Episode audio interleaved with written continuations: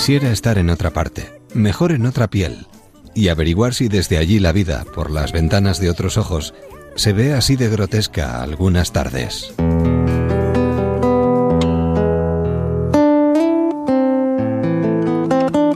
Desearía mirarme con las pupilas duras de aquel que más me odia, para que así el desprecio destruya los despojos de todo lo que nunca enterrará el olvido.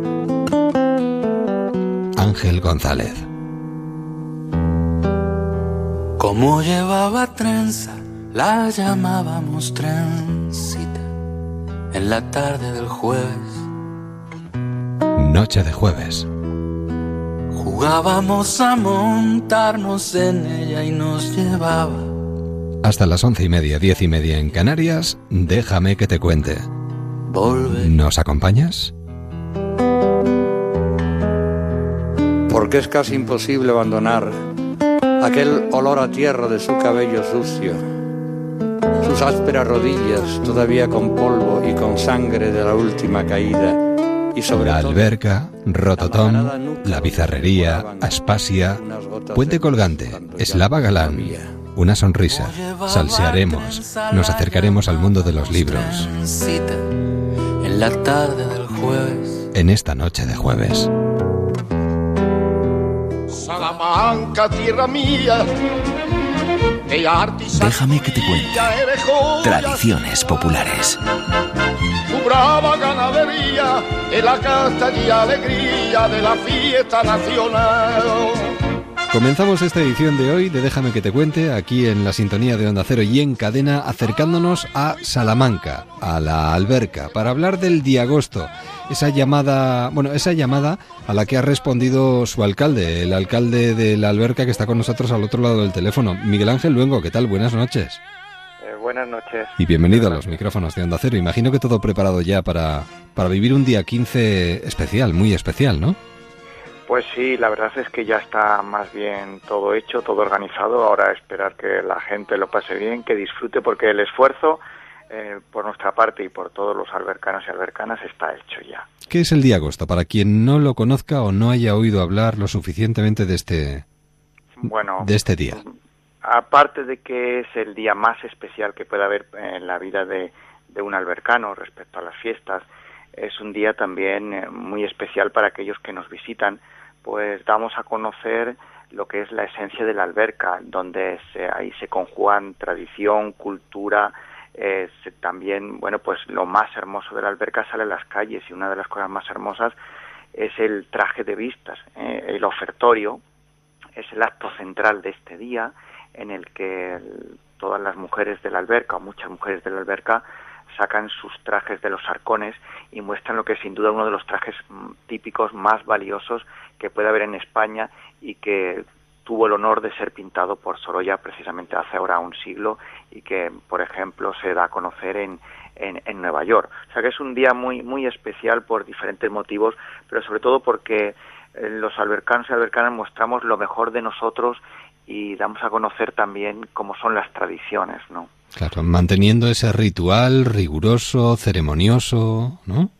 Eso es, porque, bueno, pues el ofertorio eh, es un ritual que, bueno, pues viene de siglos atrás, en la que la ofrenda a la Virgen, bueno, pues es seguido por mucha gente y sobre todo eh, con gran expectación porque está mm, sujeto a un, a un protocolo, como bien dices, muy riguroso en el que mm, por orden autoridades, mayordomos, eh, cofrades, eh, luego también toda persona aquella que quiera, pues va a hacer a la ofrenda a la Virgen sin duda alguno uno de los lugares más bonitos que pueda haber, como es la Plaza de Mayor de la Alberca. De dos en dos, eso sí, ¿no?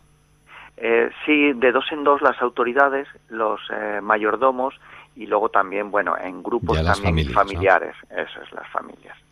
Cada una entra por una calle diferente, eso sí, ataviados con esa rica indumentaria, en especial sobre todo ese traje de vistas, y luego lo hace el pueblo ya, y destacan entre otras ofrendas, por ejemplo, los panes de Jesús y María.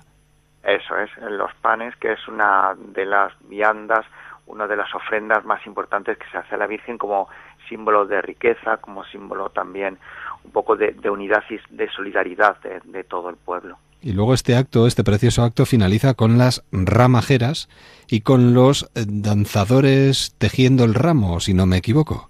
Eh, muy bien, lo, lo, dices muy bien.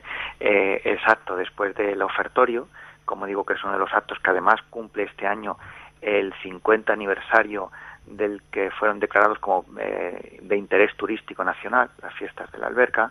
Después del ofertorio, pues se hacen las danzas en honor a la patrona, en la que grupos de jóvenes pues bailan, como bien dicen los, bueno, pues hacen las danzas, el paleado y luego también trenzan el ramo adelante de la Virgen en la plaza ante cientos ante, de espectadores. Podríamos intentar escoger las mejores palabras, pero no seríamos justos porque esto hay que verlo. Yo creo que ni, ni escogiendo las mejores ponemos justo el adjetivo sobre, sobre algo tan visual y tan, tan rico, tan lleno de color, tan lleno de tradición. La verdad es que es una, bueno, una muy buena alternativa para todas aquellas personas que, que puedan estar cerca de la alberca en estos momentos. El día 15, ¿a qué hora concretamente conviene estar por allí cerquita para no perderse absolutamente nada? Miguel Ángel. Bueno, pues a partir de las once y media, bueno, a partir de las once yo diría, porque es cuando empieza ya la procesión de autoridades hacia, hacia la iglesia, hacia la iglesia parroquial. A las once y media es la misa solemne y luego después de la misa hay una pequeña procesión desde la iglesia hasta la Plaza Mayor, donde cada uno va ocupando su lugar y luego ahí, a partir de ahí empieza ya el ofertorio y la danza que puede acabar en torno a la a la una y media, más o menos, una y media, dos menos cuartos, cuando acaba. Ese, ese tramo de tiempo entre las once y la una y media, la verdad que sería imperdonable. Bueno, lo digo, utilizo esa palabra porque a mí me lo parece así, eh, por supuesto, porque es un acto de los más bonitos. Como bien decías, puede, podemos describirlo con un montón de calificativos y adjetivos, pero vivir el ambiente, eh, el sonido de la música, el tamboril, la gaita, eh, la, solemnidad de la ofrenda, eh, la vistosidad de los trajes, hay que estar en la alberca para, para poder apreciar eh, pues todo lo que vive la alberca este día. ¿no? Y además si a este contenido le añadimos el continente, porque es que la alberca hay que visitarla sí o sí. Y además me imagino que eh, acude muchísima gente y se puede triplicar o cuadruplicar ¿no? el número de habitantes estos pues días. sí, mm, se, se, multiplica mm, por cuatro la población estos días en, en la alberca.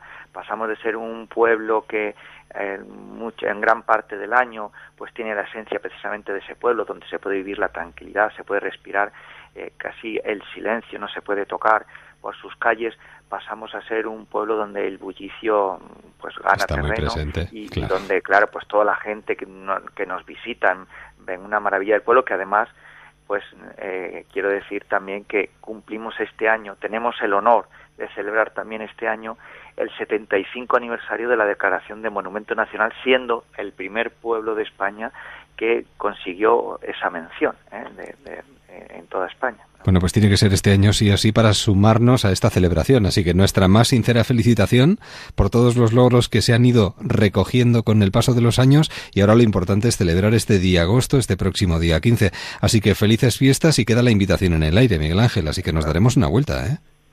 Muchas gracias y por supuesto que todas las personas que nos visitan serán bien acogidas como hemos hecho siempre gala a los albercanos de acogimiento a todos aquellos que se acercan hasta aquí a la alberca y muchas gracias a vosotros por darnos estos minutos. Nada, encantados y lo más importante, buenas fiestas y mejor verano. Muchas gracias. Un abrazo y hasta la próxima. Adiós. Saludos. Buenas noches.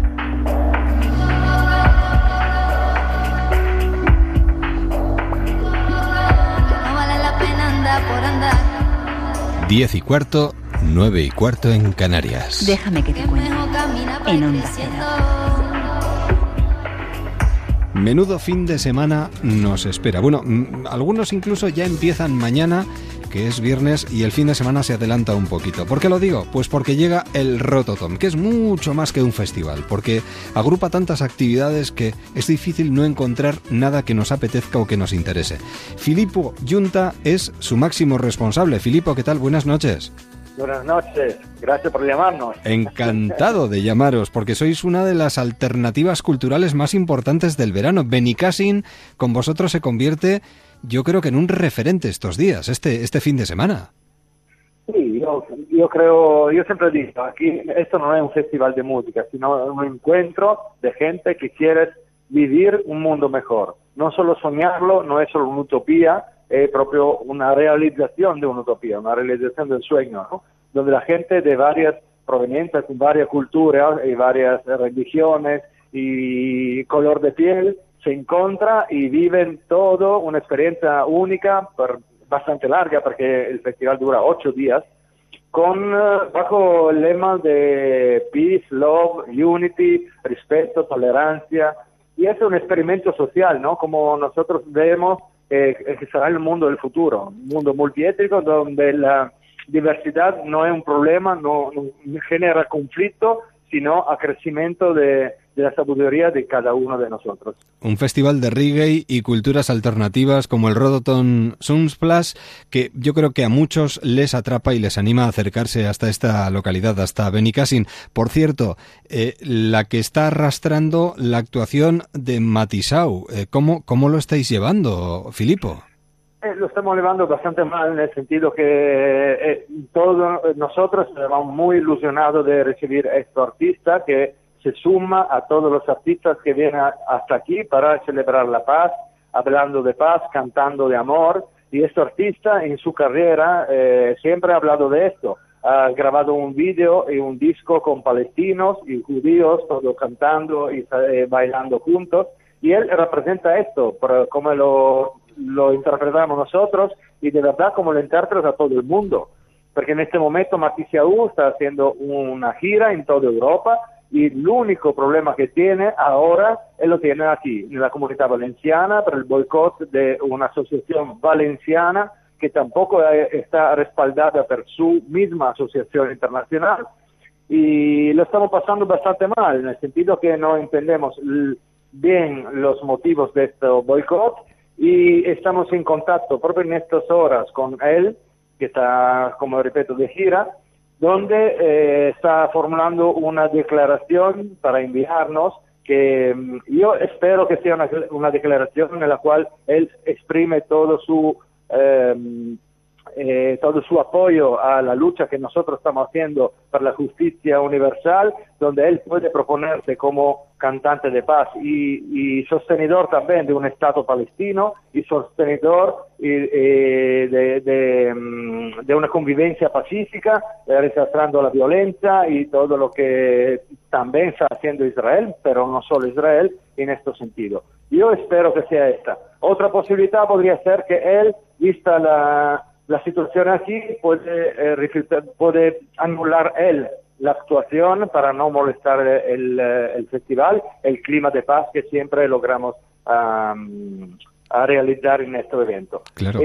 somos pendientes proprio en estas horas de, de, la respuesta oficial de Maficiaú y pues nosotros anunciaremos lo que será la nuestra decisión. Yo espero que todo va a salir bien y que él puede participar en este encuentro de paz, porque él hasta ahora siempre nos ha demostrado ser un cantante de paz. Bueno, pues es una de las cuestiones de las que se está hablando, pero es que el Rototon arrastra mucho más que este tipo de polémicas o este tipo de circunstancias, porque hay mucho, mucho a lo que acercarse estos días. ¿Qué sería lo más destacable para ti, Filipo?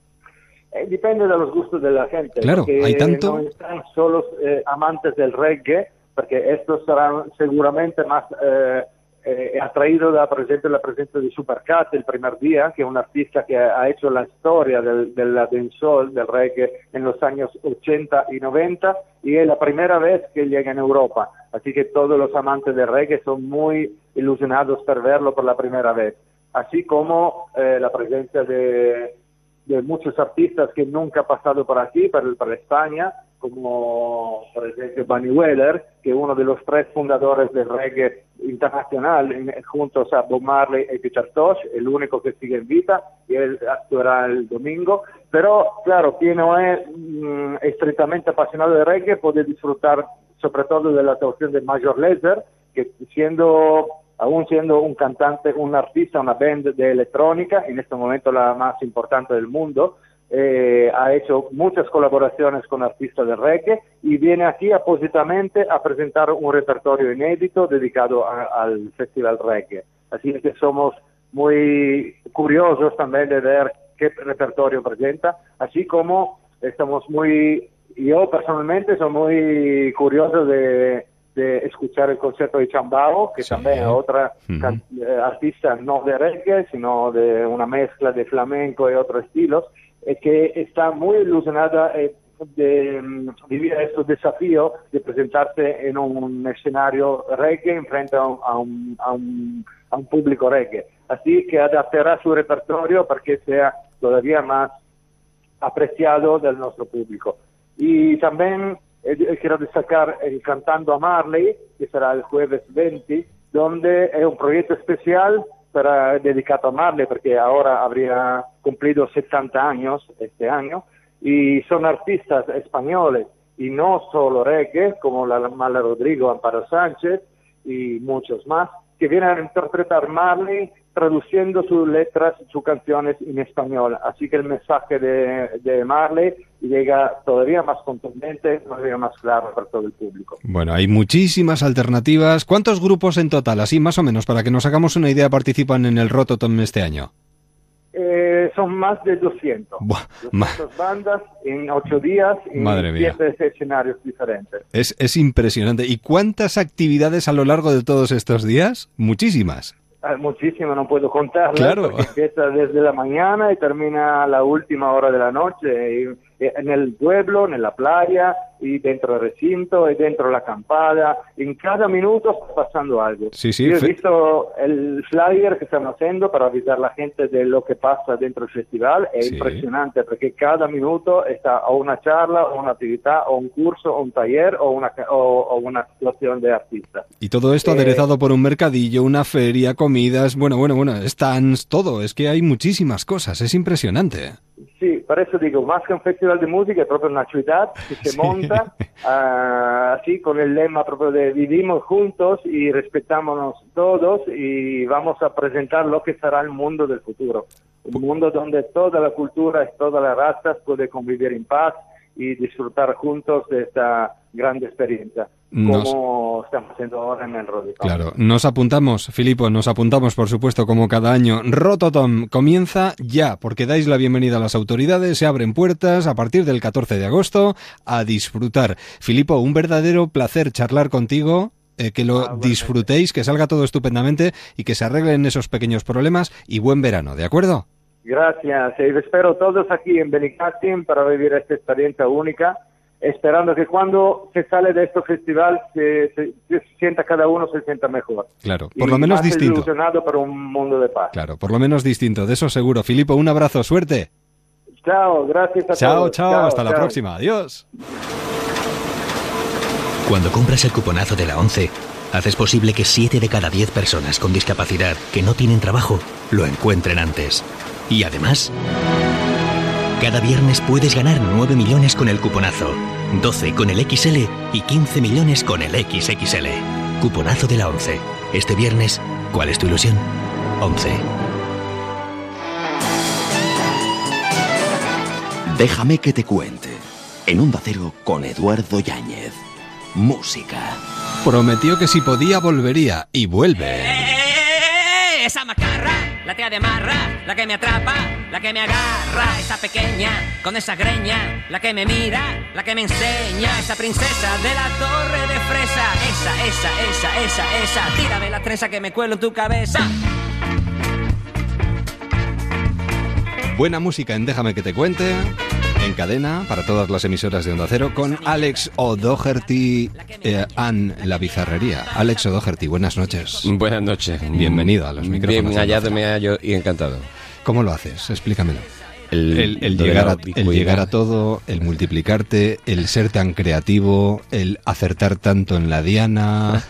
Porque claro, no haces las cosas por hacer, Bueno, no, no hago las cosas por hacer, pero sabes a qué árbol te arrimas. Tampoco, bueno, procuro arrimarme a los mejores, claro, evidentemente. Yo siempre me procuro rodear de, de gente buena que me, que me enseñe y de la que aprender siempre, por supuesto. Eso lo he hecho toda mi vida. Pero yo qué sé, yo me, me organizo, me, tampoco te creas que lo planifico mucho. Yo hago lo que me da la gana con, con, con todo el respeto del mundo. Ordenando bien las cosas. Tú eres una persona a la que le gusta mucho el orden. Soy ordenado, sí. Sí, sí, sí, me viene bien para todo, para, para crear, para vivir, para respirar, no puedo... Me gusta saber dónde lo tengo todo. Y la música es fundamental, importantísima en tu vida. Pues sí, la verdad es que desde muy pequeño. Yo empecé a estudiar solfeo a los nueve años y piano. y, y desde luego que siempre me ha, me ha acompañado y ha sido una pasión. Mm, por algún motivo extraño, me, cuando llegué a los diez y pico decidí ser actor y estudiar para ello, pero sin abandonar la música. Y, y allí también en Sevilla, cuando estudié para, para actor, mm, me apunté al conservatorio y seguí estudiando trompeta y armonía y esas cosas. Pero, ¿Qué pasaría en aquel campamento de verano en Chipiona? ¿Qué pasaría? Hombre, pues, que marcó una- tu vida definitivamente. Tuve a revelation, a revelation. Tuve una revelación.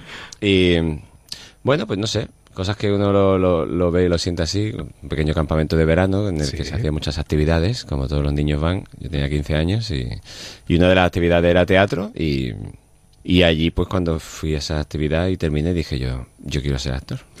Y ahí ya no se cambió más, así que tuvo que ser cierto. La verdad es que sí. Bueno, ahora estáis moviéndoos con la bizarre, moviéndote con la bizarrería Sí. en un espectáculo. Yo he estado escuchándolo de principio a fin. Ah, muy bien. Y la verdad es que hay que escucharlo. Sí. Para entenderlo, porque de alguna manera nos sirve para meternos en tu cabeza y viajar contigo por tu interior. Sí, es exactamente así. Sí, la verdad es que estoy muy contento de este disco que hicimos porque realmente es una cosa muy personal y muy muy diferente creo yo y, y hemos hecho un disco evidentemente para escuchar sí de un tirón. Es como para escucharlo en tu casa sentado en un coche. No, no es muy bueno para los bares porque como como tiene muchos interludios pues hay momentos en los que en un bar te puede parecer que no está pasando nada pero son cosas para escuchar. Es un viaje a través de mi imaginación que hemos intentado simular como si fuera una, una casa gigantesca en la que hay muchas habitaciones. Y en cada habitación pasa una canción pero entre habitación y habitación pues vamos subiendo bajando escaleras por ascensores por cosas. Enamorándonos. Enamorándonos también todo el tiempo. Desenamorándonos. todo el tiempo es así. Es así. Y con canciones como esta. Yo y mi imaginación. Hacemos muchas cosas cuando estamos solos los dos, porque yo, yo y mi imaginación. Vivimos un periodo de continua excitación y ella no. Tienes unos músicos fantásticos contigo, ¿eh? Eso es correcto. Sí, sí, hombre, la bizarrería estoy muy orgulloso de ellos. Y ahora ya que después de tres años tocando juntos, mm, empiezo a notar y, y lo disfrutamos muchísimo. Y algunos ha sido fácil, no ha sido fácil sacar este espectáculo adelante porque era Es muy diferente, muy, claro. sí, y muy difícil, sobre todo para mí, que jamás había en realidad tocado eh, ningún instrumento en público hasta, hasta la fecha. Pues Bueno, la trompeta y- que ha tocado con la la María, pero bueno. ¿Y aquí tocas cuántos? Porque 8 o 9. Sí, unos 10 aproximadamente. Qué bárbaro. Entonces, pues, pero claro, bueno, son todo esto, yo toco todo instrumento como, como actor. sí, sí. Porque en realidad ninguno podría dedicarme a dar ningún concierto de ninguno de ellos, ni siquiera del piano, que es lo único que he estudiado, pero, pero hombre, la suma de todo es Bueno, eso. ¿y, Yo, tus, y tus cuerdas vocales qué? también, también, pues sumar, sumar- sumar una más. Cantas muy bien. No, está fenomenal. Se afina, sí. O menos hemos afinado. Pero, pero bueno, por eso, yo qué sé, yo son cosas que me gustan hacer y que la, la hemos ido sumando, pero que al fin y al cabo, sin olvidar que lo que yo soy es un actor y un cómico y que todas estas cosas que hago son para pues añadir un, un toque algo diferente a, a mi espectáculo, a mi, a mi comedia, a lo que quieran llamarlo. Y en este caso, pues un paso un poco más importante hacia la música porque evidentemente eh, quería y porque no quería quedarme con esto en en el tintero y ahí en mi casa guardado, porque son muchas canciones, aquí hay 13 canciones, pero tenía cincuenta y tantas cuando empezamos a seleccionar y, y ya pues tengo para el siguiente disco evidentemente muchas pensadas y compuestas, entonces pues, pues estas cosas hay que ir sacándolas poco a poco. No, no, hombre, evidentemente. Y mostrándolas poco a poco. ¿Cómo está funcionando el espectáculo? Además, vamos a intentar explicar cómo, cómo es. Pues, Porque hombre, no es un concierto al uso, claro. No, no lo es ni mucho menos. No, yo ya te digo, desde que empezamos a montar esto, pues todo empezó un poco por el piano, la verdad. Porque yo quería un piano y, y te quería tocar el piano, pero no quería la imagen de tener un teclado ahí, ¿no? Entonces, esto hay que tener algo, revestirlo de algo, Sí. eh, que sea disfrazarlo, ¿no? Eh, Porque un piano de cola para cada concierto me parecía difícil de conseguir. Claro. Así que lo creamos, lo inventamos, inventamos un piano de cola y, y un gran maestro allí de, de Madrid nos lo construyó, nos lo diseñó y nos lo hizo. Domingo, amigo mío Domingo, eh, de Scenic y nos hizo un piano divino en el que es ahí pues empezamos a esconder cosas y a esconder instrumentos y a que todo sea pues ya de entrada muy diferente porque ves como ese piano no se acaban las sorpresas, tiene hasta luz. Sí, sí, es una caja de sorpresas total y absoluta, la verdad. Y luego pues el espectáculo en sí pues tampoco quería yo un concierto en el que de repente se acaba una canción y, y el público se queda esperando a que llegue la siguiente y el Mm. otro hay uno que está afinando y el otro mirando al suelo, aquí no aquí no hay un segundo de respiro, aquí esto es un espectáculo sin fin Total. y tal y como acaba una canción empieza la siguiente o empieza un monólogo o empieza una poesía o hay un diálogo o hay una movida o, o nos vamos todos a la calle o, o sabe Dios, pero aquí no hay un segundo de... Hay un cierto margen para la improvisación, ¿te dejas llevar? ¿También tu estado de ánimo marca mucho el espectáculo o no? Bueno, hombre, claro, el estado de ánimo evidentemente siempre hace. Yo, mis espectáculos, los que yo creo de alguna manera, pues siempre hay una...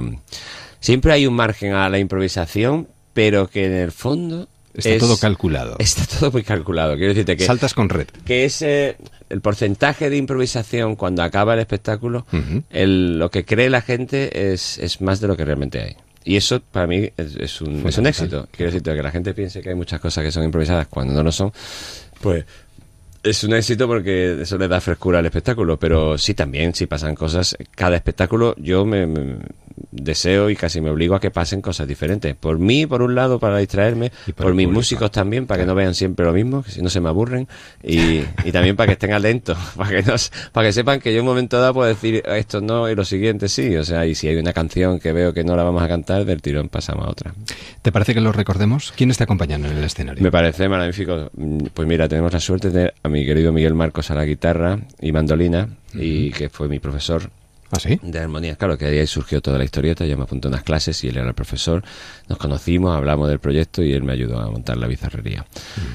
Trajo a Alberto Torres a los teclados, guitarra y melódica y lo que surja. Eh, es Pepe Curioni, es nuestro argentino, porque todo grupo que Sí, se tiene que tener un tiene que argentino. tener un argentino. Es verdad, cierto. Que toca el bajo. y ya eh, nuestro querido Richard Libeton a la batería de los Países Bajos, que también tenemos, y otro, tenemos hasta un italiano que es nuestro querido Giuseppe Di Gloria, al técnico de sonido, que es imprescindible para Qué nosotros. multiculturales. qué Todos, bonito. sí, sí. Ahí está de gente de Cádiz. y bueno, de casa tenía que haber alguien también. ¿Y cómo se presenta el verano? Porque tenéis espectáculo a la vuelta de la esquina. Pues mira, este, vera- bueno, tenemos, eh, esto tenemos un par de fechas porque claro, se resulta que es que he empezado a hacer una serie nueva y me van a, me van a tener secuestrado un tiempo. Pero mira, ¿Te puedo preguntar por qué sería? por supuesto, Olmos y Robles en televisión española. Con Pepe Villuela, Rubén Cortada, Adam Morgade, eh, un servidor, Pilar Castro mm, y bueno, la verdad es que muchísima gente que está viniendo mm, alucinante. Estás que no paras. No puedo. ¡Qué parar. maravilla! Bueno, eh, ¿en agosto? El 14 de agosto en Igueruela, Albacete y el 15 en Tarazona de la Mancha. Parece una película de Marisol, pero no, es un pueblo. Bueno, eh, ¿acabamos con una canción muy bonita o con qué quieres que acabemos? Vamos a acabar con, Lo que tú por quieras. ejemplo, Niña de Chocolate. Que me Niña gusta de. Chocolate. Mm, con, por algo- Kiko, con Kiko Veneno. Además eso, que no hemos dicho, las colaboraciones tan importantes con las que has contado en este Sí, sí, trabajo. sí. ¿eh? Kiko Veneno, Tote King, Mastreta, la banda de la María, hasta Julián Villagrán, este gran actor, ha tocado la guitarra con nosotros. ¿Y por qué será? Pues porque este hombre tiene una imaginación desbordante y todo el mundo quiere apuntarse a estas aventuras Soy muy pesado, tío, y siempre estoy... Bendita pesadez. ¿A que podemos? Esa. Pues con una onza de chocolate terminamos esta conversación con Alex deseándole un maravilloso verano. Buen verano, Alex. Gracias a Mucho vosotros. éxito. Y, y no dejes de trabajar, por favor, ¿eh? Yo no, de vez en cuando voy a descansar un poquito si no te importa. No, no, no. pero... No, no, lo menos posible, de verdad. Que nos endulzas la pa- vida. Solo para, re- para respirar. Cuídate. Gracias, Un abrazo, hasta pronto. Adiós. Un poquito, solo un rato. Un poquito, solo un rato.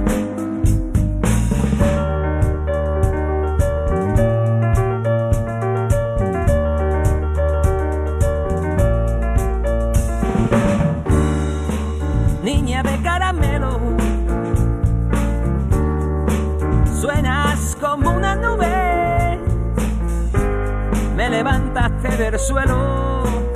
Déjame que te cuente arroba onda cero punto es.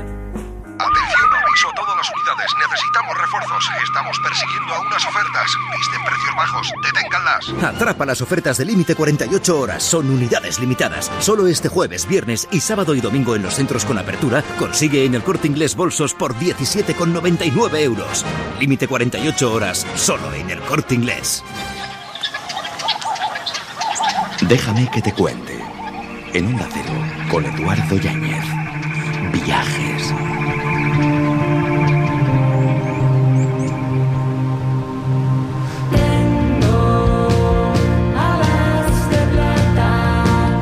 Continuamos viajando y continuamos adentrándonos en el apasionante mundo de las exposiciones, del cine, de la literatura, de la mano de María José Noain, que es arqueóloga y antropóloga y que nos acompaña cada día con, eso sí, con nuestra guía, que se ha convertido en guía ya insustituible este verano, que es Aspasia. María José, ¿qué tal? Buenas noches. Buenas noches. ¿Hacia dónde nos llevas hoy? Creo que hoy toca coger un avión y pasamos de una gran ciudad, como es el caso de Madrid, a probablemente la gran ciudad por antonomasia. ¿Se te ocurre cuál puede ser? ¿La gran ciudad? ¿Nueva York? Efectivamente, mm. eso es. Y es una ciudad, además, aquí sí que podríamos dedicarle cantidad de programas porque ha sido tan habitualmente retratada en el cine y la literatura que nos podría dar muchísimo juego. Pero hoy me ha parecido que, bueno, me apetecía hablar de cine, dejamos de lado otras propuestas literarias y nos vamos al director de cine que yo creo que ha sido quien mejor ha reflejado la vida en la Gran Marzana. Ah. Igual esto también lo adivinas. A ver qué tengo que ir buscando. ¿Woody Allen puede ser? Eso es. No lo había leído, ¿eh? Ni mucho menos, ¿eh? A mí me pasó además cuando estuve en Nueva York y es un comentario que oigo habitualmente a los viajeros que van por allí, la sensación de que estás dentro de una película. La hemos visto tantas veces en, los cines, incluso esos tópicos, desde el paseo en carro de caballos por Central Park o las chimeneas que salen echando humo que conectan con el metro y que dices, bueno, no puede ser que la ciudad sea tan exactamente como la hemos visto retratada en el cine, ¿no? Pues sí, pues esa es la sensación. Y pasa también con las películas de Woody Allen. Un director, a mí personalmente me encanta, por eso es la recomendación de hoy me alegro mucho. No todo el mundo, ¿verdad? Tiene un humor especial. Sí, pero bueno, yo coincido mucho con su forma de ver la vida. Eh, sí, a mí también me pasa. y podríamos elegir muchas de sus películas, quitando últimamente que se ha venido a rodar a Europa, eh, como en el caso de Barcelona, de Londres, de Roma. Tradicionalmente él siempre ha trabajado en Nueva York. Y puestos a escoger, mi recomendación de hoy, esa visión de la ciudad de Nueva York de Woody Allen, es la película Manhattan. Acabaremos con un corte de esta película. Sigue, sigue. Es una película del año 79. Tuvo además tanto éxito de crítica como de público, que en cine además no es algo que ocurra muy habitualmente.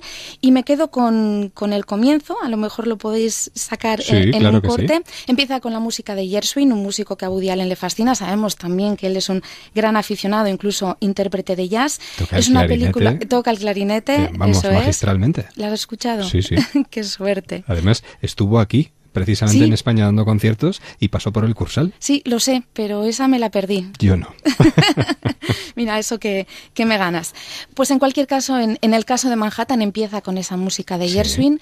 Eh, Woody Allen, esta película apuesta por el blanco y negro, mm. él reconoce que fue una apuesta muy consciente para darle a la película una fotografía y una luz muy especial que recogiera la ciudad tal y como él quería plasmarla. Y con esta música de fondo van saliendo distintas vistas, el famosísimo Skyline, muchos lugares que podemos reconocer, también el puente de Brooklyn y con la propia voz de Woody Allen una voz en off, que en la película es un escritor que deja de trabajar para la televisión y está intentando encontrar su propia voz, va presentando distintos comienzos de un posible libro que va a describir la ciudad y que a mí me encanta porque es como una propuesta coral de las distintas descripciones o percepciones que se puede tener de Nueva York, pero todas ellas hechas desde el mismo Woody Allen que tiene todos esos sentimientos y emociones eh, contradictorias, pero sobre todo favorables hacia la ciudad a la que siempre le dedica su máxima atención. Es una verdadera maravilla, incluso escribe maravillosamente bien. ¿eh? Sí, sí que he leído alguno de sus libros y, y está muy bien, muy bien divertidos como las películas. Sí, tan divertidos como él, porque él es así, haga lo que haga, entonces va, va, con el intrínseco. Eh, merece la pena. Con esta música, con esta alternativa y recomendación, cerramos el viaje de hoy, pero seguimos viajando contigo, así que gracias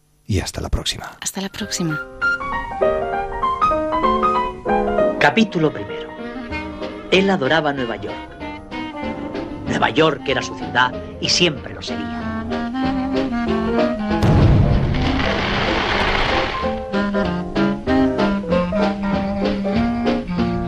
Déjame que te cuente.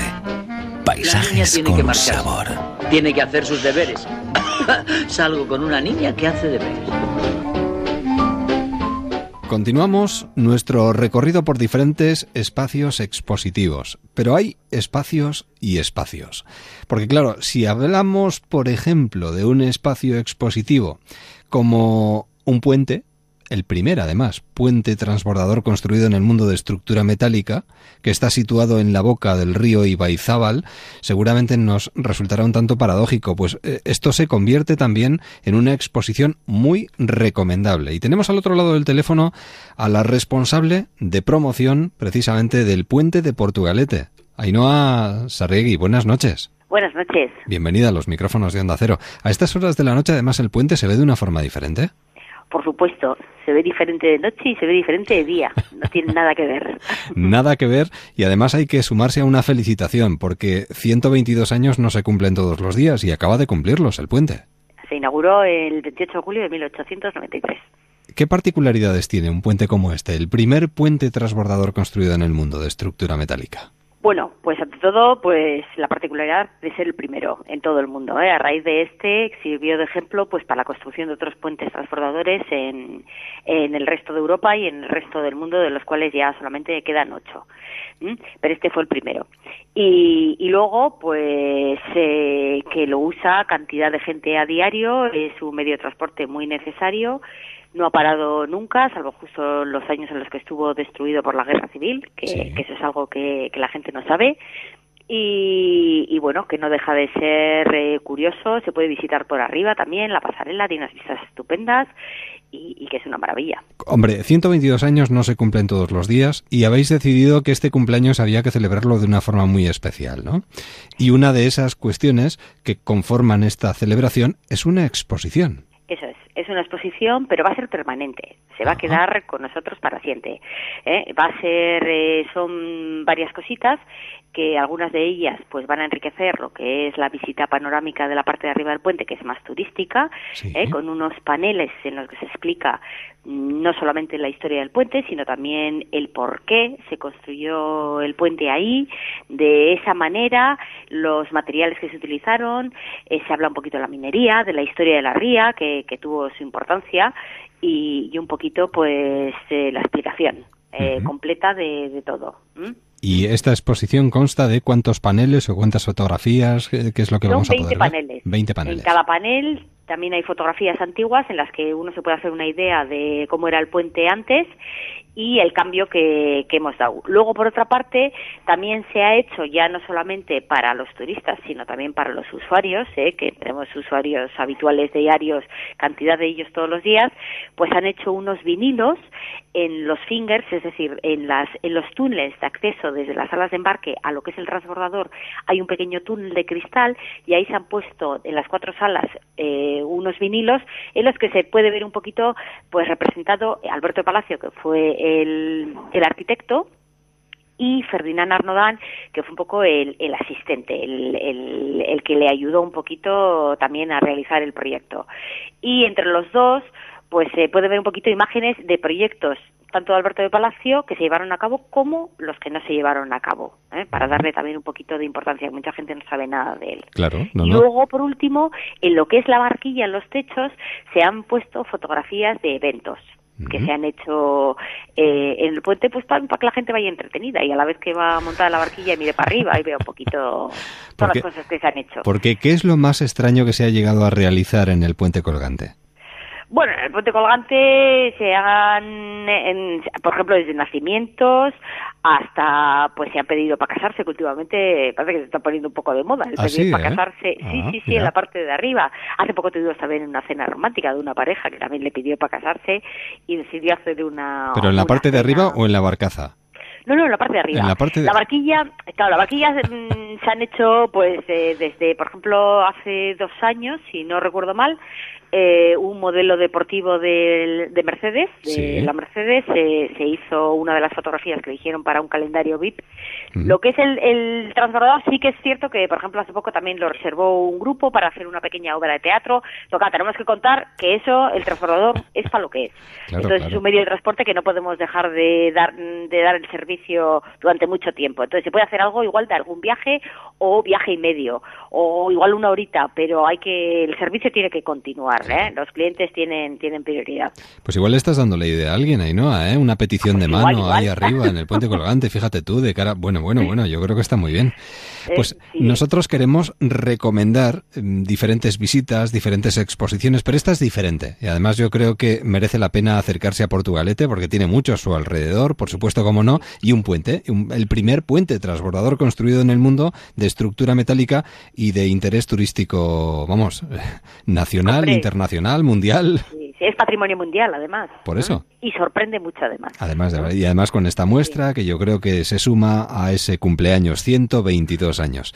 Ainhoa, ha sido un verdadero placer charlar un momentito contigo aquí en los micrófonos de Onda Cero. Muchísimas gracias, buen verano y buenos viajes en el transbordador. Muchísimas gracias a vosotros por llamarnos. Un ¿eh? abrazo y hasta os la invitamos próxima. a venir cuando Darem- queráis. Daremos una vueltita. Gracias. Vale, adiós. gracias. Más de 23 años haciendo clientes y amigos. Ya somos 3 millones y medio. Compre desde casa con la mayor garantía en su compra a distancia. Entrega en 24 horas. Publi.com.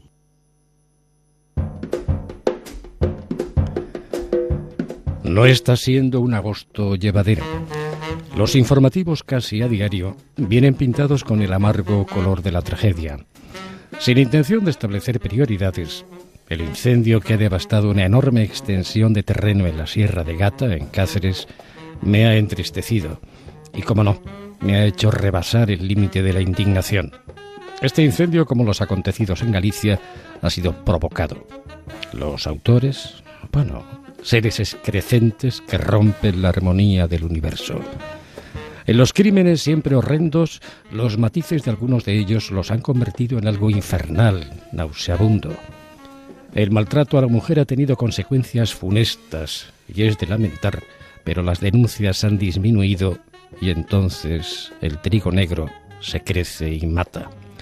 Recordar el teléfono 016 016. Se impone la llamada aunque sea por un simple empujón y todos nos entendemos.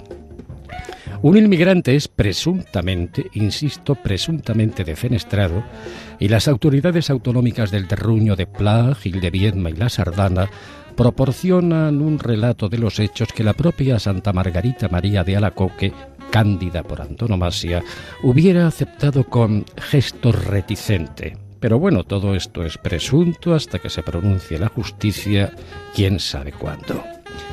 Menos mal, y para mi consuelo, y espero que para el de muchos de ustedes, Platero sigue siendo pequeño, peludo, suave, tan blando por fuera que se diría todo de algodón que no lleva huesos.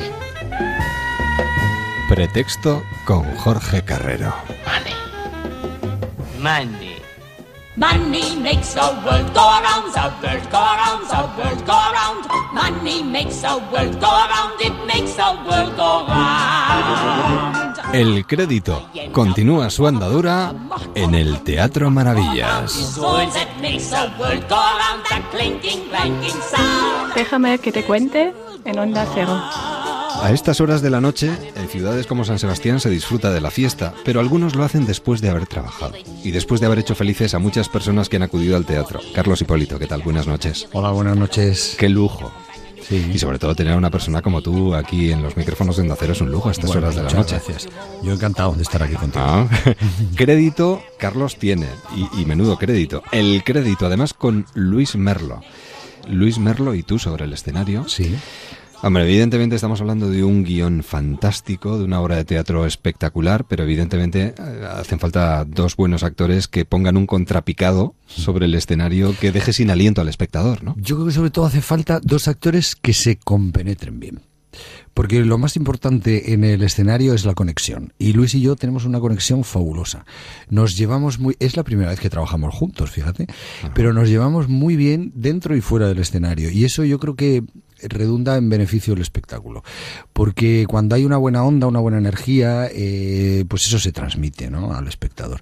Y la verdad es que estamos felices de estar juntos trabajando. Luis es un actor, yo no lo voy a descubrir ahora, todo el mundo lo conoce, Sí, es un actor sí, buenísimo, lleno de recursos y con una brillantez en escena in- inmensa.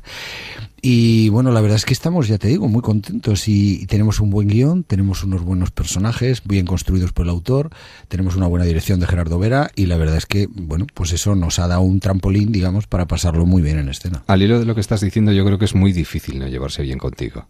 Me da la sensación. Bueno, hombre, yo intento hacerle la vida agradable a la gente que tengo alrededor, ¿no? Con lo Se cual- nota. Entonces, Se nota. pues eso, desde luego siempre facilita mucho las cosas, ¿no? Pero además- bueno, también a veces conectas y a veces Pues no, no. no, no, claro, claro. Lo que pasa que yo creo que cuando uno se sube al escenario y, y tiene que encontrar la réplica y darle la réplica a alguien, cuando uno está con un buen actor, eh, disfruta especialmente, ¿no? Y creces. eso un- claro, y creces, además eso tú. es. Porque cuanto, cuanto más altura tiene tu compañero, más altura coges tú. Eso es, eso es fundamental. Eh, hay gente muy tonta que piensa que para destacar ellos, ¿no? Es mejor rodearse de gente más mediocre. Y creo que eso es la muerte de cualquier intérprete y cualquier artista en general. ¿no? ¿Quién decía aquello de que hay que estar cerca de los grandes porque algo se pega? Claro, pues eso, fíjate. Alguien, alguien lo decía. Quien lo dijo tenía muchísima razón. Bueno, habláis de algo de, de rabiosísima actualidad. Sí. Porque hablamos de, de la necesidad de, de esas personas que acuden a una entidad bancaria de que les presten dinero, ¿no? Claro, imagínate. Eh, pero eh, lo curioso de esta, de esta obra es que de una situación que a priori es poco susceptible de comedia, ¿no? Porque piensas, bueno, pues claro. no drama, ¿no? Porque el Sí, que sí. viene a pedir dinero es porque le hace falta por algo o tal. Si se lo niegan, pues es un marrón tremendo. Lo que ocurre es que, claro, la astucia de Jordi Galcerán, el autor, es, es eh, conseguir mirar esa historia desde un desde una óptica diferente a través del humor, ¿no? Y de un humor muy ácido y muy extremado en algunos momentos, muy inteligente siempre, que eso es lo importante, y consigue, bueno, pues eh, sacar chispas de una situación y y convertir el crédito en una muy buena comedia. Como toda buena comedia, el crédito lleva un drama dentro. Eso está claro, todas las comedias lo tienen ahí. Y los, los espectadores, y me incluyo porque en otras ocasiones yo he sido espectador de espectáculos de este tipo, pues asistimos regocijados a cómo los personajes lo pasan fatal, ¿no? Somos bastante sádicos en ese ¿no? Y además los problemas aparecen en cualquier momento, en el momento en el que uno menos se lo espera. Claro. Y demuestra, la, porque a veces igual eh, pensamos que hay personas que no tienen problemas. en la- nos da la sensación, ¿no? Este, Sí. este no puede tener ningún problema, este Claro. seguro que vive muy bien. Y a veces Bueno. detrás de esa imagen, en principio, Claro, eso es lo que le pasa a mi personaje. Por ejemplo, yo hago el director de la sucursal, Sí. que a priori es un tipo pues muy sobradín, que en fin, le va todo bien, que tiene éxito personal, social, tiene buen trabajo, tal. Y de pronto, bueno, alguien, este otro personaje, que es el que hace Luis, levanta una esquinita de la alfombra y caramba, allí debajo hay un montón de cosas. Y entonces hay una frase que, que escuché que me gustaba mucho que decía que eh, nosotros tenemos planes en la vida, pero a veces se nos olvida que la vida tiene planes para nosotros. ¿no? Y entonces, eh, pues este personaje mío, a lo largo de la peripecia argumental de la obra, vive, o sea, se mete en una montaña rusa que no sabe dónde le lleva y es, entra en una espiral de delirio tremendo, ¿no? Porque toda su vida se va al traste, en fin. Y es, ya te digo, una tragedia tremenda la que vive este hombre, pero claro, está escrito de una manera que la gente asiste regocijada a cómo este tipo lo pasa fatal, pero es que es muy peculiar el personaje, ¿no? Y por eso es divertido. además yo creo que merece la pena verlo en esta situación tan complicada económica que pueden vivir muchas personas, Sí, porque yo duda. creo que también conviene de vez en cuando reírnos de nosotros mismos, ¿no? Pero no te quepa duda, yo creo que Claro, eso siempre es es un síntoma de inteligencia y es muy terapéutico, desde luego. Y yo creo que además en, eh, cuando la gente está, cuando una sociedad está preocupada, está triste, está en crisis, digamos, ¿no? Pues esa crisis, eh, aunque sea económica aparentemente solo, afecta a muchos más terrenos, ¿no? Entonces la gente en general está más preocupada, está más eh, irascible y de pronto entrar en un teatro y que te cuenten una historia que te haga olvidar tu entorno y que te asistas a cómo te cuentan un cuentecito, una historia divertida, que te ríes, que te por momentos te emocionas, porque lo, lo bonito de esta obra es que provoca unas carcajadas impresionantes, pero hay momentos que hay unos silencios y eso es, eso es lo que a mí me da la medida del autor realmente, que realmente este hombre tiene mucho calado en lo que cuenta, ¿no? Ahí es cuando uno comprueba que llega. Claro, exacto. Y entonces eh, eh, el tema es que, como te decía, que cuando la gente está pasándolo así mal y tal, pues si tenemos la oportunidad de darles eh, una hora y media de entretenimiento que además, bueno, pues de alguna manera les va a ayudar a reflexionar sobre ciertas cosas y tal, pues chico, yo que vamos, yo me doy por más que pagado. Eso no se paga con dinero. Bueno, no le queremos cansar mucho más a Carlos Hipólito, que acaba de salir del teatro. Luis ya se ha ido al hotel Sí. tranquilamente.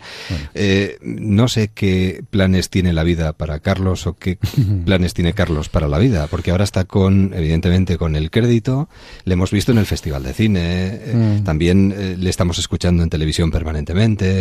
Bueno, yo ¿Hacia tengo la, mi, mi plan es seguir, seguir en este oficio, aprendiendo cada día y, y en Madrid seguramente vamos a estar hasta pues siete, ocho meses más porque, mm, bueno, Tiene los crédito la obra como para sí, ello. Yo creo que sí, que puede funcionar ahí Sí, otra sí, vez sí, muy bien. claro que sí. Y mm, seguiré haciendo lo de la voz en off de Cuéntame y hay algún proyecto más de de tele, pero bueno, está un poco en embrión y como ahora mismo lo de las series es muy complicado anunciarlas antes de que las cadenas den el ok y tal, pues yo de momento no digo nada, tengo algún proyecto para hacer, pero de momento estoy feliz con mi crédito y aquí voy a seguir. ¿Y cine? Bueno, cine ojalá hubiera, pero es que no hay Está la cine. cosa Si es complicada, que está, si es que se hacen tan pocas películas, ya me gustaría a mí tener un par de guiones de cine para hacer, pero es que no tengo ninguno. La verdad es que lo digo con toda la crudeza y la verdad del mundo. No, no, hace tiempo que no me llegan guiones de cine, pues se hacen pocas películas y las pocas que se hacen, bueno, pues no debe haber papeles para mí. Claro. Bueno, pues en ese caso esperemos que cambie la cosa, porque no hace tanto estuvimos compartiendo además Sí. el Festival Internacional de Cine de Sí, San Sebastián. La verdad que sí, yo presenté la clausura un año y además Sí. fue muy bonito. Yo lo que pasa es que eh, tengo eh, tanta suerte de tener el teatro y en la tele también afortunadamente me vienen bastantes personajes, pero es- eso, fundamentalmente en el teatro. Me ha tocado hacer personajes tan bonitos que ya con eso yo creo que ya tengo más que de sobra. Es que además menudas obras, las últimas. sí, Han sido suerte. todas un éxito rotundo. de- sí, no totalmente.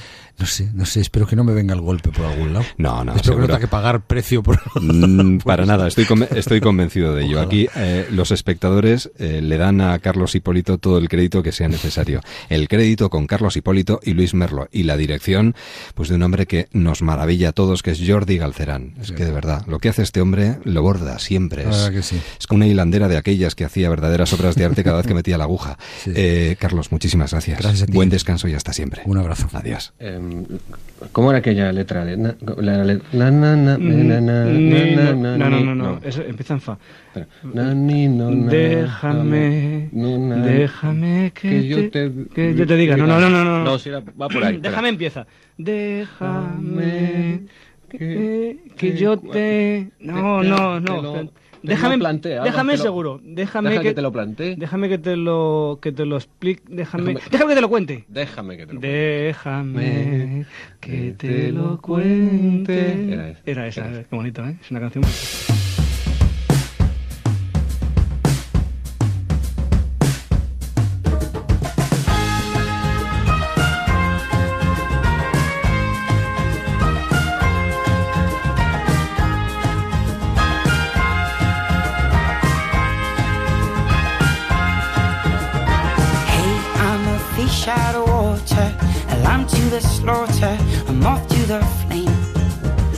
Así nos vamos acercando poquito a poco a las 11 de la noche, 10 en Canarias. Mañana será otro día tranquilo. Un día como hoy, jueves o martes, cualquier cosa. Y no eso que esperamos aún todavía, siempre. Un poquito de música, noticias y volvemos. Salseamos y dispuestos a compartir un buen libro entre las manos.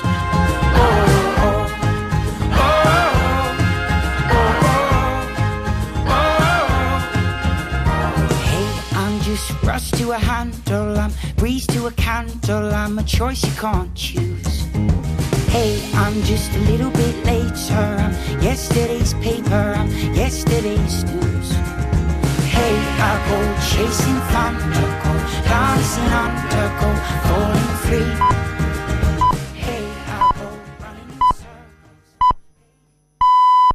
Son las 11, son las 10 en Canarias.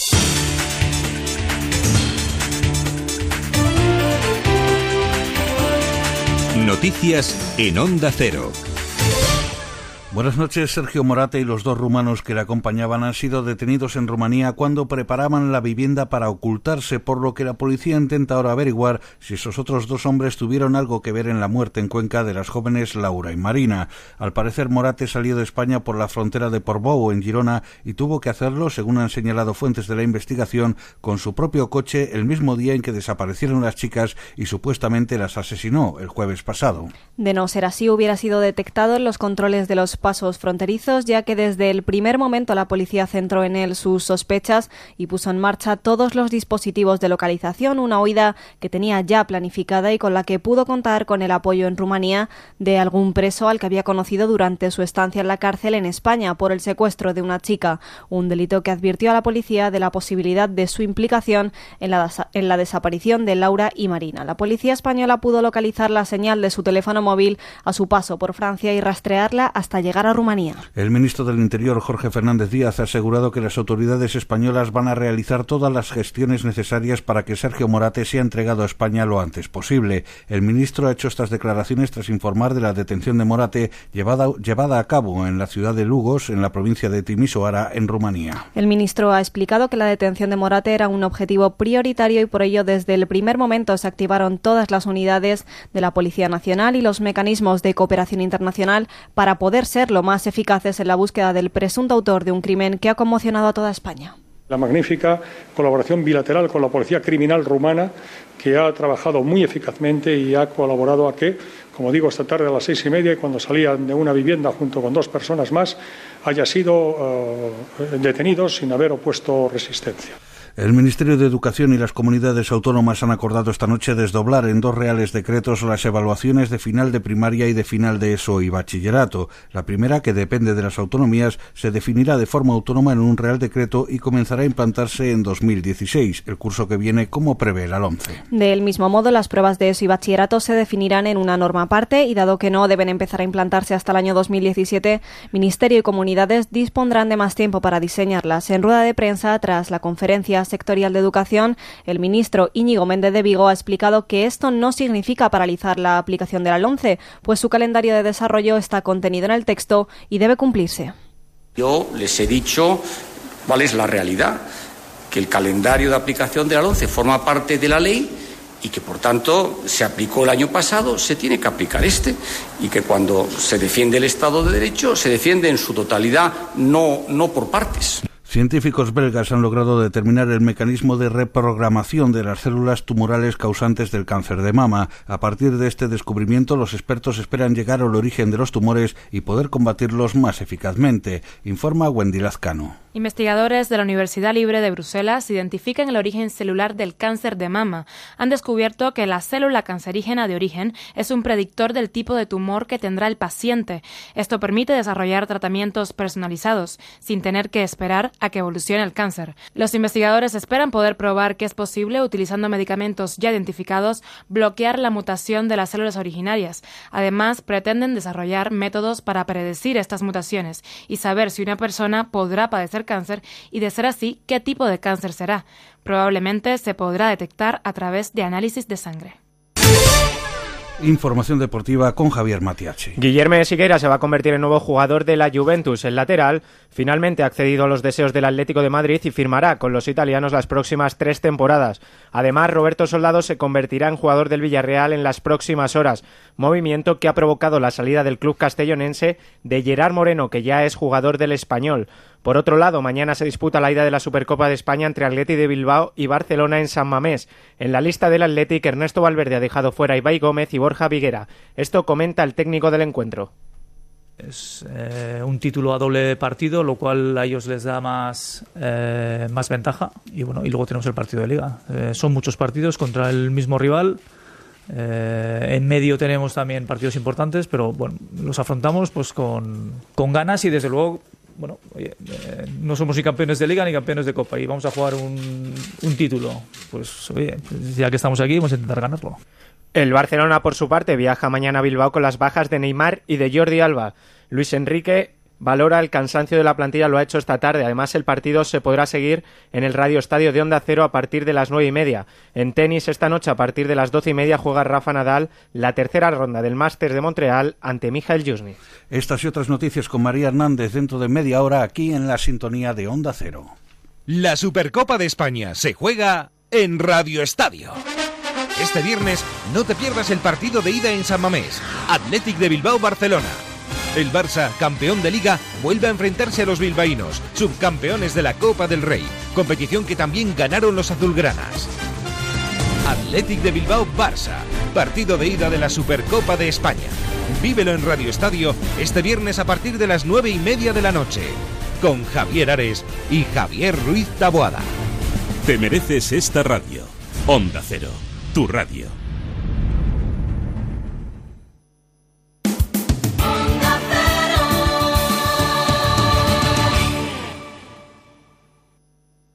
Déjame que te cuente, quédate en onda cero. ¿Qué tal si esbozamos una sonrisa a estas horas de la noche? O eso es lo que intentamos cada día. Muy buenas noches, don Mario Simancas, nuestro trotacómico particular. ¿Qué tal te ha ido el día? Eh, muy buenas noches, amigo Edu. El día me ha ido bien, pero la noche pasada, oye, fatal. Sí, ayer estabas viendo los fuegos eh, y tan feliz, ¿no? ¿Qué, qué te pasó? Eh, pues mira, ¿conoces estos animalitos pequeños que no hacen más que picar y picar ya, y picar? sí, un, un mosquito. Uno, un batallón, un escuadrón, Vaya. una compañía, un grupo, una horda de mosquitos. Eh. No veas lo que he sufrido. Con el calor tengo la costumbre de dormir con la ventana abierta y yo creo que todos los mosquitos del País Vasco se han, se- vamos, enviaron WhatsApps para hacer una quedada en mi Y mazmorra. del mundo. Eres un poco exagerado, ¿eh? Eso sí que sí.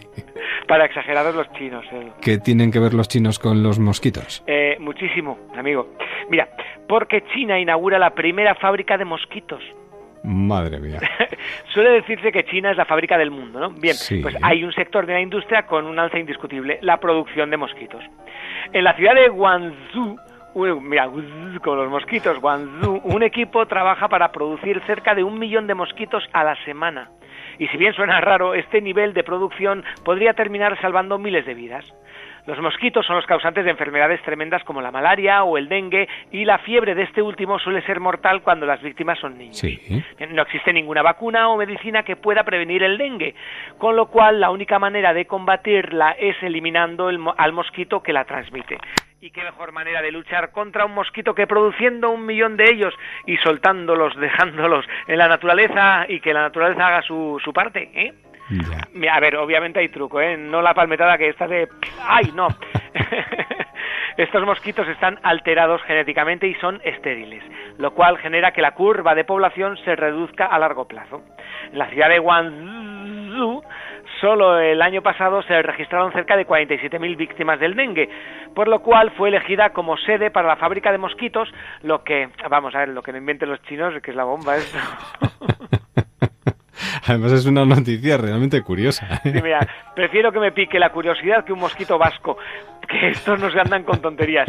Oye, y peor es picarse, ¿eh? Por ejemplo, por el fútbol. Por cierto, ayer jugué un partido de fútbol y me pegaron una patada que pensé que me habían roto el peroné. ¿Y? Pero no. Oye, y un camarero que me dice que si quería algo de picar, le dije que cualquier cosa y me trajo una piedra y un pico, ¿pero estamos locos o qué? Buenas noches, don Mario.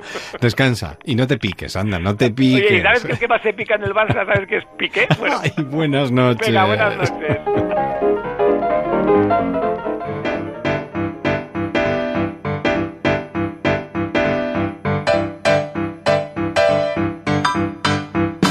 When you were here before, couldn't look you in the eye. Qué bien toca el piano a partir de las 11 de la noche Xavier de la Maza. ¿eh? ¿Y cómo se mueve con esta música que nos mete directamente en un terreno que nos encanta, el de los salseros? Xavier de la Maza, buenas noches. Buenas noches. ¿Puedo hacer una pequeña confesión? Sí. Durante años estuve aporreando el piano. Yo creo que tocarlo tocaba muy bien, es decir, me, me aproximaba al piano y lo tocaba muy bien, pero... Deslizabas no- tus manos sobre Sí, él. la, la- la verdad es que es de esas cosas que durante años uno, uno lo trate, por muy salsero que sea, hay veces que no, que no acabas de conseguir también el, el nivel deseado y te lleva a frustración. Salvada confesión, hoy... María Blanco. A ver, a ver. Hola, María Blanco. ¿Sí? Buenas noches desde Buenas noches. ¿Qué tal? ¿Cómo estás? Pues aquí en México lindo, feliz de la vida, salseando, bailando con Richard Cheese y esperando el mejor momento de la semana sin ninguna duda. Ah, compartimos el la misma sensación, ¿eh? Que conste. Bueno, eh, otra clave más. Bueno, esta semana, eh, haciendo alusión a lo que ha dicho Xavi, esta semana la clave y el, el, el password de, de nuestro programa es la imaginación. Tecleamos.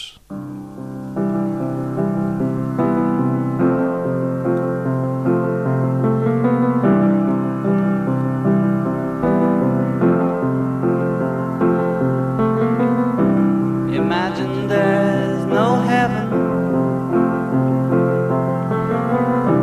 It's easy if you try. Ahí está. Qué precioso tema. Pues fíjate, lo que hace John Lennon en, este, en esta canción, en la letra de esta canción, eh, imagínate que hubiera un mundo sin guerras y tal, ¿te imaginas qué pasaría así? Eso, en, en eh, las ciencias sociales en general y en la historia económica en particular, se llama contrafactual. Eso es hacer un contrafactual, eh, eh, que es suponer eh, y hacer todas las previsiones de cómo sería el mundo si hubiera pasado esto o si no hubiera pasado lo, lo otro. Una de las más famosas que hay, que sé que a- al conde de la maza le va a encantar, es el contrafactual eh, que aportó Winston Churchill en 1931. ¿Y qué Eh, dijo? Escribió un, un articulito que se llamaba If It Had Happened Otherwise, y entonces lo que propuso es imaginar qué habría pasado si Robert Lee hubiera ganado la batalla de Gettysburg. Toma ya. Entonces, ima- bueno, pues si hubiera pasado esto, entonces habría pasado lo otro y tal.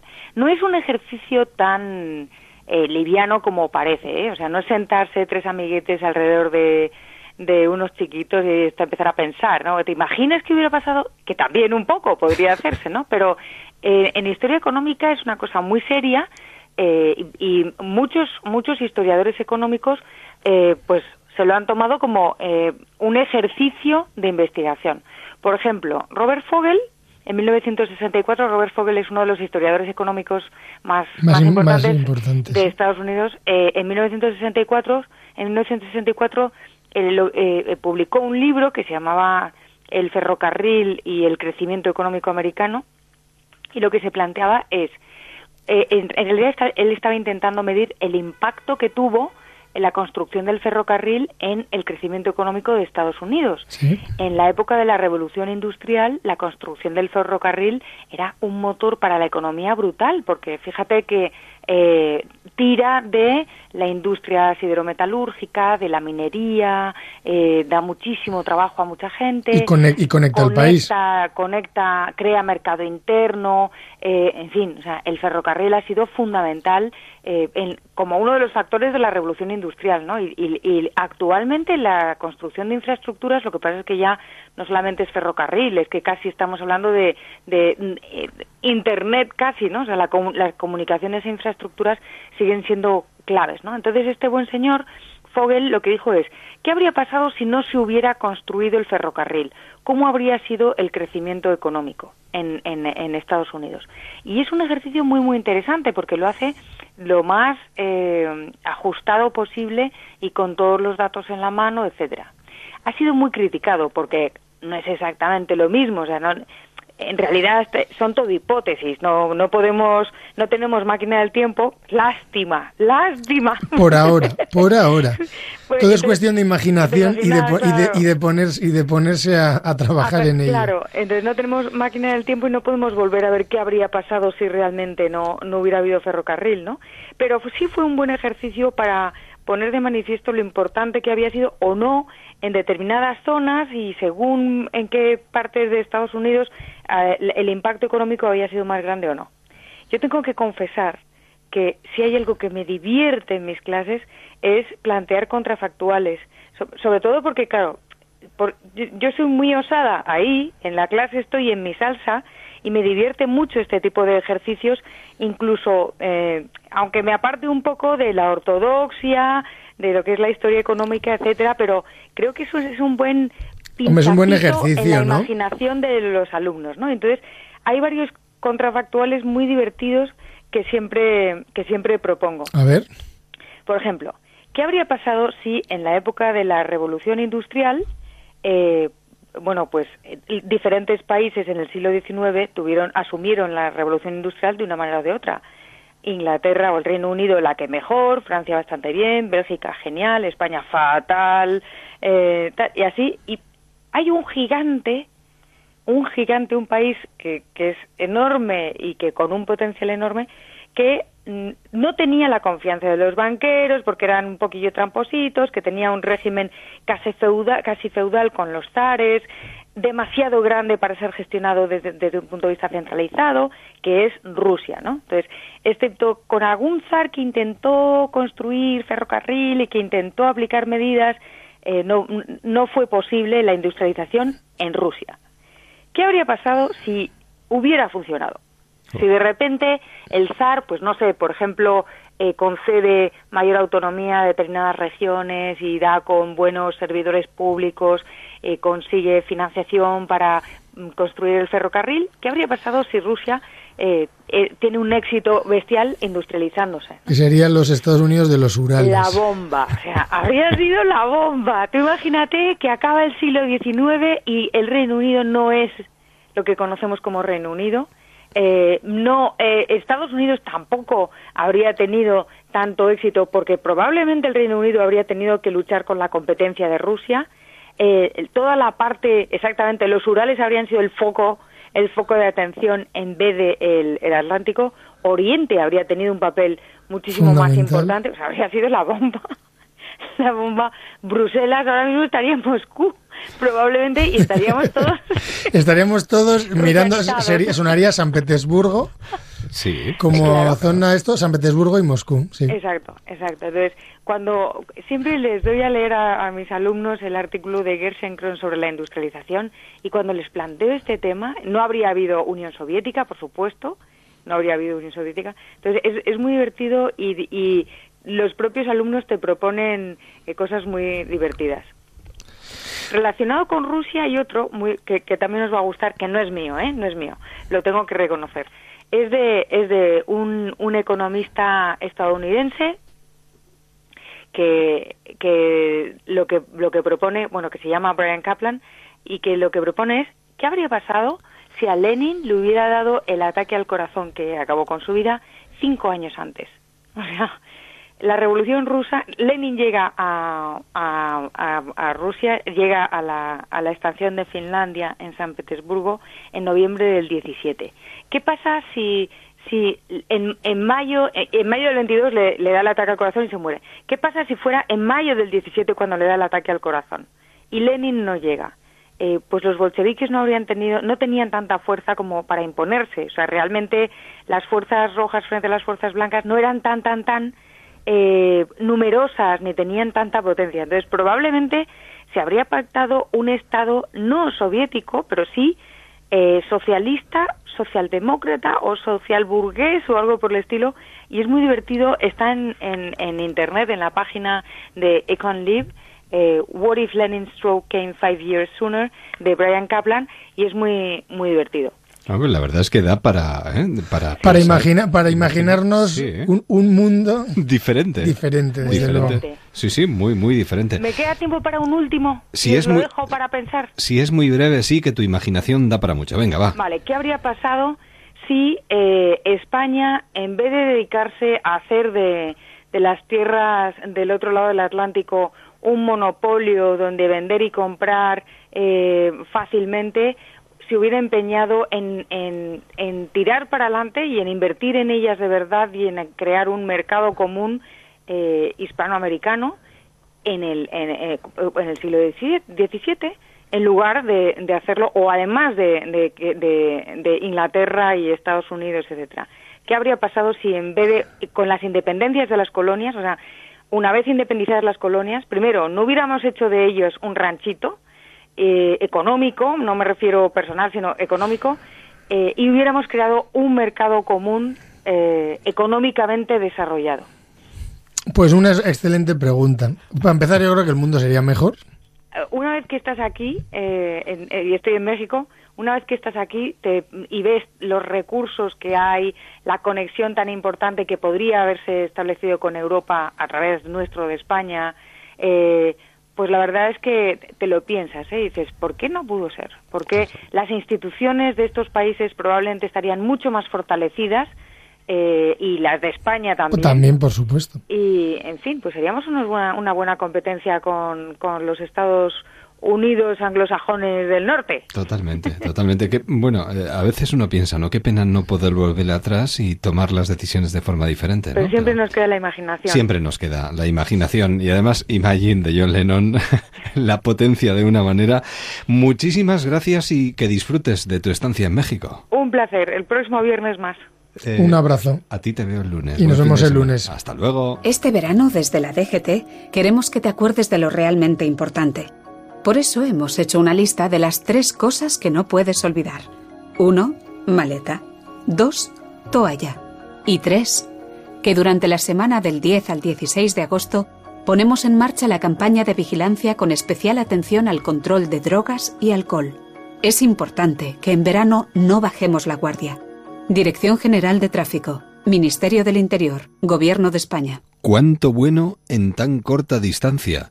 Y eh, sobre todo lo digo habiendo tenido en mis manos algo que nos hace pasar un rato muy agradable y sinceramente a uno eh, le hace disfrutar de algo que le apasiona, que es la lectura. Y es que él precisamente sabe apasionarnos a los que nos hemos acercado a sus obras a medida que han ido saliendo a la calle. Y es muy prolijo en todo esto. Juan Eslava Galán, ¿qué tal, don Juan? ¿Cómo está usted? Eh, hola, encantado estar aquí Bienvenido con vosotros. a los micrófonos de Onda Cero. ¿Impone mucho Cervantes o no? Y más, Bueno, estando como eh, está Pone a mí en boca de mm, todos. Yo lo considero mi, mi maestro, sin duda alguna. Es el maestro de, también de la lengua, ¿no? Así es que yo estoy encantado de, de- Este es el segundo premio que me dan con una novela cervantina. Sí, así es claro. que me trae suerte. Además, de verdad. Y ha llegado en un momento muy apropiado, ¿no? Cuando se ha hablado tanto, quizás ahora un poquito menos, pero se ha venido hablando tanto del posible descubrimiento de sus restos Sí, en el sí, convento sí. de las Trinitarias en Madrid. Efectivamente, sí, sí. Bueno, ya tenemos un lote, un lote de restos de 17 cadáveres, entre los cuales están los de Cervantes, ¿no? Ahora Claro. eh, habría haría falta un- una segunda etapa, una segunda investigación para mm, dilucidar cuáles son dentro de ese lote. Que tiemble Shakespeare. Bueno, eh, en ese sentido, ¿tratamos eh, bien a, a nuestros grandes maestros? ¿Mejor que en otros países? O... No, me temo que no. En toda Europa o en general en los países civilizados siempre se le tiene más miramiento a... Hay panteones de hombres ilustres, eh, sobre todo en Francia, ¿no? Con sus grandes hombres. Aquí, desgraciadamente, pues no, circunstancias históricas o, o- o de otro tipo, ¿no? También hay que tener en cuenta que Cervantes en su época fue considerado un escritor secundario. Nunca, nunca se pudo ganar la vida el hombre con, con lo que escribía, ¿no? El descubrimiento de Cervantes vino después. Misterioso asesinato en casa de Cervantes, editorial Espasa. En este caso aparece un cadáver, no es el de Cervantes, a las puertas de la casa precisamente del autor. Eh, y esto complica mucho a toda la familia. Eh, El papel de la mujer, fundamental en este trabajo. Sí, efectivamente, porque en la, en la época de Cervantes la mujer era considerada, considerada una me- menor de edad. Primero depende del padre, como es lógico, dentro de la familia, después depende del marido, pero es que cuando queda viuda depende del hijo mayor o del tutor de la familia, o sea, siempre la mujer está preterida y la mujer se procura que sea analfabeta, que sea una mujer de su casa, pierna quebrada y en casa, ¿no? Sin embargo, Cervantes, el entorno de Cervantes era distinto. En el entorno de Cervantes las mujeres sabían leer y escribir, cosa inusual para la época. Y, mm, y eran mujeres independientes, tenían, ellas eran dueñas de su propio destino. Por eso estaban mal vistas y parecía ante la sociedad que eran, que eran chicas, eh, eh, digamos, de, de vida airada. ¿no? Eh, Cervantes, que ha nacido en ese contexto y que ha tenido una vida muy intensa, Cervantes también es un hombre muy adelantado en su consideración de la mujer. Él está en contra de que, de que casen, por ejemplo, como era costumbre en la época, casen a chicas de, de 13, 14 años con viejos. Eh, él cree que la mujer tiene que decidir sobre su propio matrimonio y es un hombre en ese sentido, un- una mentalidad muy abierta y bastante moderna. Nos encontramos, eso sí, a un eh, autor del Quijote viejo, fracasado, eh, basado en, en, una historia real, eh, porque además eh, los documentos que han dado pie a este libro se publicaron o se hicieron públicos hace Sí. poco tiempo. Sí, sí, sí, efectivamente. Tenemos el proceso. Eh, bueno, hay que, hay que poner, en, digamos, Sí, en en antecedentes. es. Ocurre que cuando la corte se ha mudado a Valladolid y Cervantes detrás de la corte, porque se ganaba la, la- la vida en la corte, un mal día aparece un, un hombre moribundo en su puerta. Este hombre moriría el día siguiente, Gaspar de Espeleta, y, y- y, bueno, y la justicia directamente mete en la cárcel a Cervantes y a sus hermanas y a otra gente de la casa, ¿no? Cervantes. Entonces, es- esa es la Cervantas famosa y ese es, digamos, el, el, eh, el hecho histórico, la última desventura histórica que tiene nuestro hombre cuando ya es una persona fracasada, pues le ocurre esta desgracia, ¿no? Entonces, eso me da pie a mí en la novela para que se presente una pesquisidora, o sea, una detective, que es la que va a, a dilucidar a ver quién ha, muer- ha matado realmente a este hidalgo en la puerta de Cervantes. Que esa pesquisidora es la que eh, recrea, en este caso Juan Eslava Galán, eh, de forma muy certera. Sí, eh, la he tomado eh, debido a mi amor por Cervantes. He querido que fuese un personaje de- del Quijote, de la primera parte del Quijote que estaba publicado hacía unos meses que se había publicado. Así es que, y en la primera parte del Quijote, esta chica Dorotea de Osuna aparece, aparece vestida de hombre cosa que a veces hacían, como bueno, estamos también hablando en el País Vasco, Catalina de Erauso, la famosa monja Sí, alférez, sí, fue, sí. fue famosa toda su vida vestida de hombre y, y superando a los hombres hasta el punto de que el rey la recibió, la recibió el papa, etcétera, ¿no? Porque era, bueno, pues eso era, no digo que fuera frecuentísimo, pero se daban, se daban casos en la época de mujeres que para desarrollarse como personas tenían que vestirse de hombre.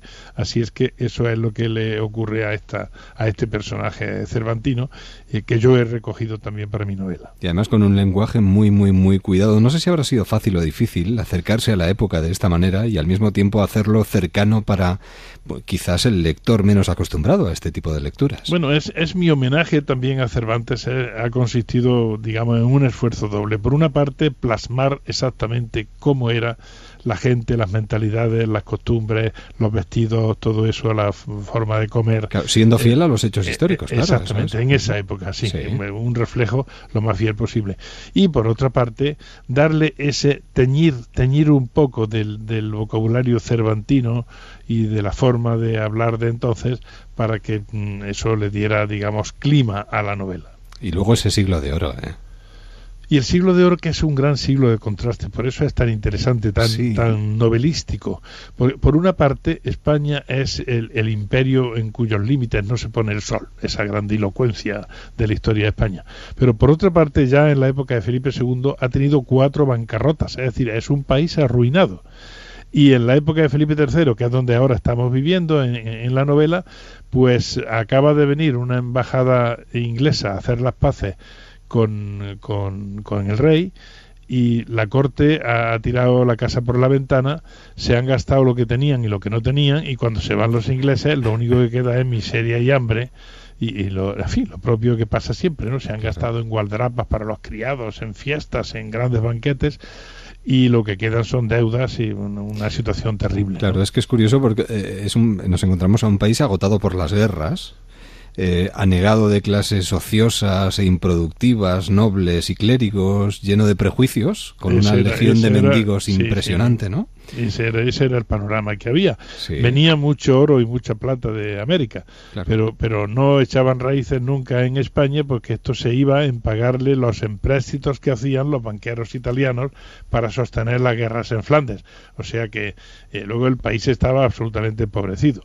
Pues sin pistas falsas ni grandes giros sorpresivos se convierte en una verdadera sorpresa y además en un placer leer este premio Primavera de novela de Juan Eslava Galán, Misterioso asesinato en casa de Cervantes, de Espasa. Yo creo que es un buen libro para llevarse bajo el brazo. Ahora eso sí, eh, luego tendremos que buscar algo de Juan Eslava eh, cerca, porque mm, se lee enseguida. Es que es, es un suspiro, pero un buen suspiro. Juan, un placer siempre poder charlar un ratito contigo. mío. Muchas gracias. Y que volvamos a encontrarnos con o sin Cervantes. Un abrazo. Gracias, un Buen abrazo. verano. Adiós. En un lugar de la Mancha, de cuyo nombre no quiero acordarme. ¿O o sí? Ahora la brújula, mañana fútbol y nosotros volvemos el lunes. Buen fin de semana.